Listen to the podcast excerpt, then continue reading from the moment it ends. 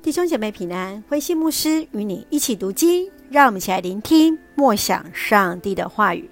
生命记三十三章，摩西的祝福。生命记三十三章是摩西的诗歌，他为以色列百姓祝福。摩西赞美上帝是以色列唯一的上帝，他也为十二个支派来祝福。西缅族已被并入在犹大。约瑟的两个儿子以法莲和玛拉西得到了两份的财产，象征他是雅各的长子。让我们一起来看这段经文与思考。请我们一起来看第三节：上主喜爱他的子民，他保护属他的人。我们要匍匐在他脚前，接受他的训诲。摩西对以色列人最后的祝福跟道别，期待百姓能够遵循律法。摩西要各个支派的领袖聚集的时候，要以上帝为念。上帝也将如同太阳般的火炬来照耀他们。这里的火炬就代表着上帝的全能应许，更看见是他的一个临在。你如何确认上帝是你一生的依靠呢？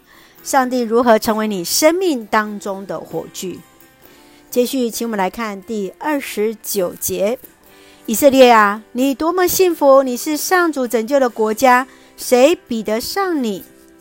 以色列人的幸福来自于对于独一无二的上帝所保护与所拯救。但是，是否能够接受这一份信仰，必须是个人的抉择，而且每一个人都要为自己所做的决定来负责任。今天，你是否看见那唯独倚靠上帝？你今天是不是看见，只有单单依靠上帝，才是得到福气、祝福的一个条件呢？你愿不愿意来领受这样的祝福？而你对幸福的定义又是什么？你曾经如何去追求你的幸福呢？以色列啊，你多么幸福！亲爱的弟兄姐妹，你何等的幸福啊！当我们来领受依靠上帝，我们就要得到神的恩典。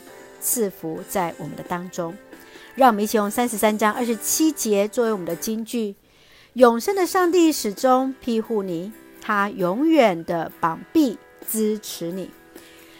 永生的上帝始终护庇着我们，永远的膀臂永远支持着我们。感谢主，让我们领受这样的祝福，也让我们用这样的祝福一起来感谢与祷告。亲爱的天父上帝，感谢你所赐给我们的一切的美好与恩典，一路与我们同行。谢谢主用火炬照亮我们的生命，因为有你的同行，得以勇往直前。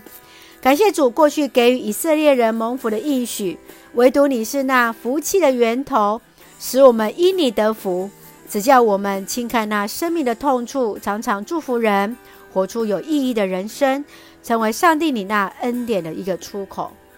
平安喜乐充满在我们所爱的教会与每位弟兄姐妹，身体健壮，灵魂兴盛，恩待保守我们所爱的教会，恩待保守我们所爱的国家台湾，来成为上帝你那恩典的出口。感谢主，奉靠主耶稣圣名求，阿门。弟兄姐妹，愿上帝的平安喜乐与你同在，大家平安。